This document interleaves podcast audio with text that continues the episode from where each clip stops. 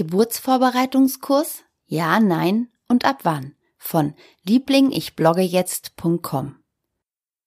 Ein Punkt, der mich zusätzlich sehr beeindruckt hat, ist, dass sie immer wieder wiederholte, dass wir unsere Wehen mit ins Boot holen müssen. Machen wir sie zu unserem Feind, verlieren wir. Die Wehe ist stärker. Eine nicht so gute Wehe ist kein verlorener Kampf. Es ist eine nicht so gute Wehe. Die nächste wird besser. Herzlich willkommen zu einer neuen Folge von 40 und 8, deinem Vorlesepodcast zu den Themen Schwangerschaft und Wochenbett. Egal ob im Auto, in der Bahn oder zu Hause auf der Couch, wir begleiten dich auf deinem Weg ins Mutterglück.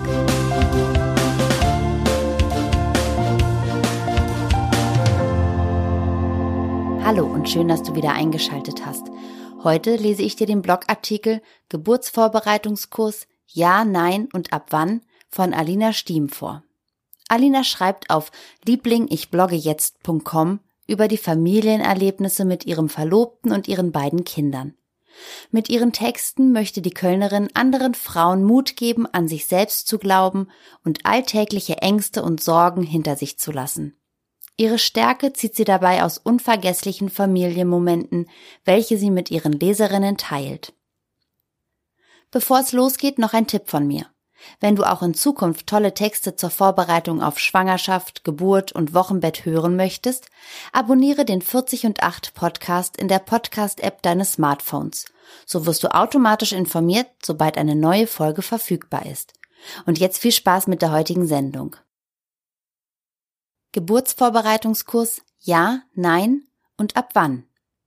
In meiner ersten Schwangerschaft musste ich nicht lange überlegen, ob ich mit meinem Partner einen Geburtsvorbereitungskurs buche. In meinem Kopf schwirrte der einzig gültige Kodex. Das macht man so. Wir entschieden uns nach kurzer Planung, einen Kurs über ein paar Wochen zu absolvieren. Wir drückten also ab der 30. Schwangerschaftswoche mit acht anderen Pärchen circa achtmal die Geburtsvorbereitungsbank und fühlten uns im Anschluss blendend vorbereitet. Geburtsvorbereitungskurs. Vorbereitet auf was? Am Anfang der zweiten Schwangerschaft stand ich erneut vor der Frage, Geburtsvorbereitungskurs, ja oder nein? Mein erster Gedanke war ein klares Nein. Dieser Gedanke entsprang aus dem Gefühl heraus, auf die letzte Geburt nicht ausreichend vorbereitet worden zu sein. Ich dachte, dass kein Geburtsvorbereitungskurs die Gabe besitzen wird, eine schwangere Frau je auf das vorzubereiten, was letztendlich unter einer Geburt passiert. Der erste Geburtsvorbereitungskurs war nett. Wir als Paar konnten viele nützliche Informationen rund um die Themen Stillen, Wochenbett und die natürliche Geburt mit nach Hause nehmen. Alles, was von der Norm abwich, wurde besprochen, aber nicht angepackt. Die gemeinsame Zeit mit den anderen Pärchen möchte ich dennoch nicht missen. Noch heute stehen wir in einem engen Kontakt, der uns alle freut. Es hat einfach gepasst. Nach der Feststellung meiner zweiten Schwangerschaft stand ich vor der wichtigen Frage, ob mir bei der letzten Geburt Dinge gefehlt haben, die ich durch einen eventuell zweiten Geburtsvorbereitungskurs aufbessern könnte. Nach einem intensiven Gespräch mit einer sehr klaren, sachlichen Hebamme ist sicher, ja, mir haben anpackbare Dinge gefehlt. Aus diesem Grund konnten wir keinen Einfluss auf die Geburt nehmen.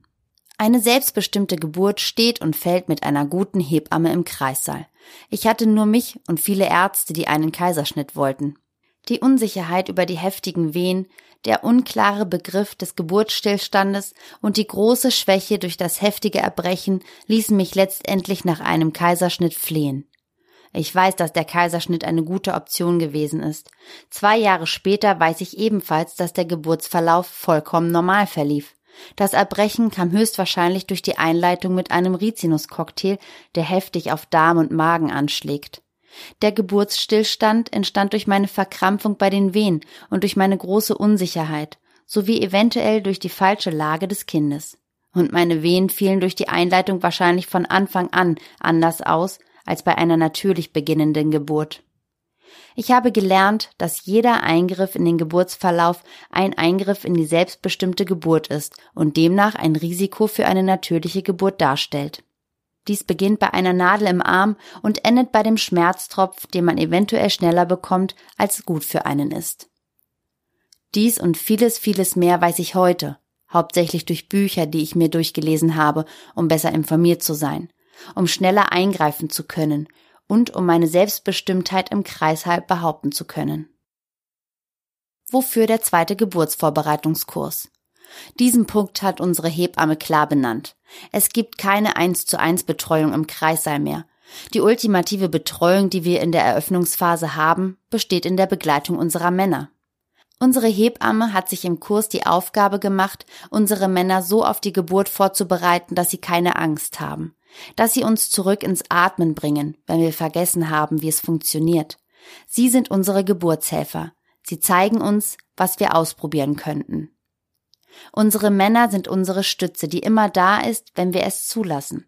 Sie brauchen nur das richtige Wissen, um uns an den richtigen Stellen zu unterstützen. Ein Punkt, der mich zusätzlich sehr beeindruckt hat, ist, dass sie immer wieder wiederholte, dass wir unsere Wehen mit ins Boot holen müssen. Machen wir sie zu unserem Feind, verlieren wir. Die Wehe ist stärker. Eine nicht so gute Wehe ist kein verlorener Kampf. Es ist eine nicht so gute Wehe. Die nächste wird besser.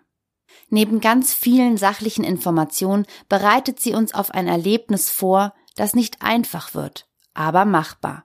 Mit der richtigen Unterstützung, sinnvollen Techniken und mit dem richtigen Boot, dem wir die Hand reichen sollten.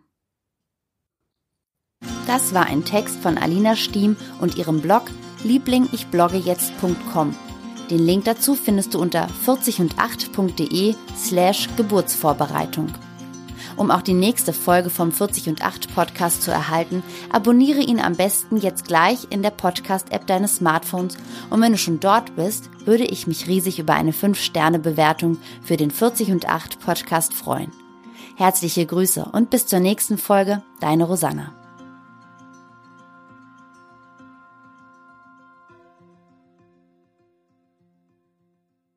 Die Nutzung dieses Textes erfolgt mit Zustimmung des Autors. Hintergrundmusik von Cambo Smith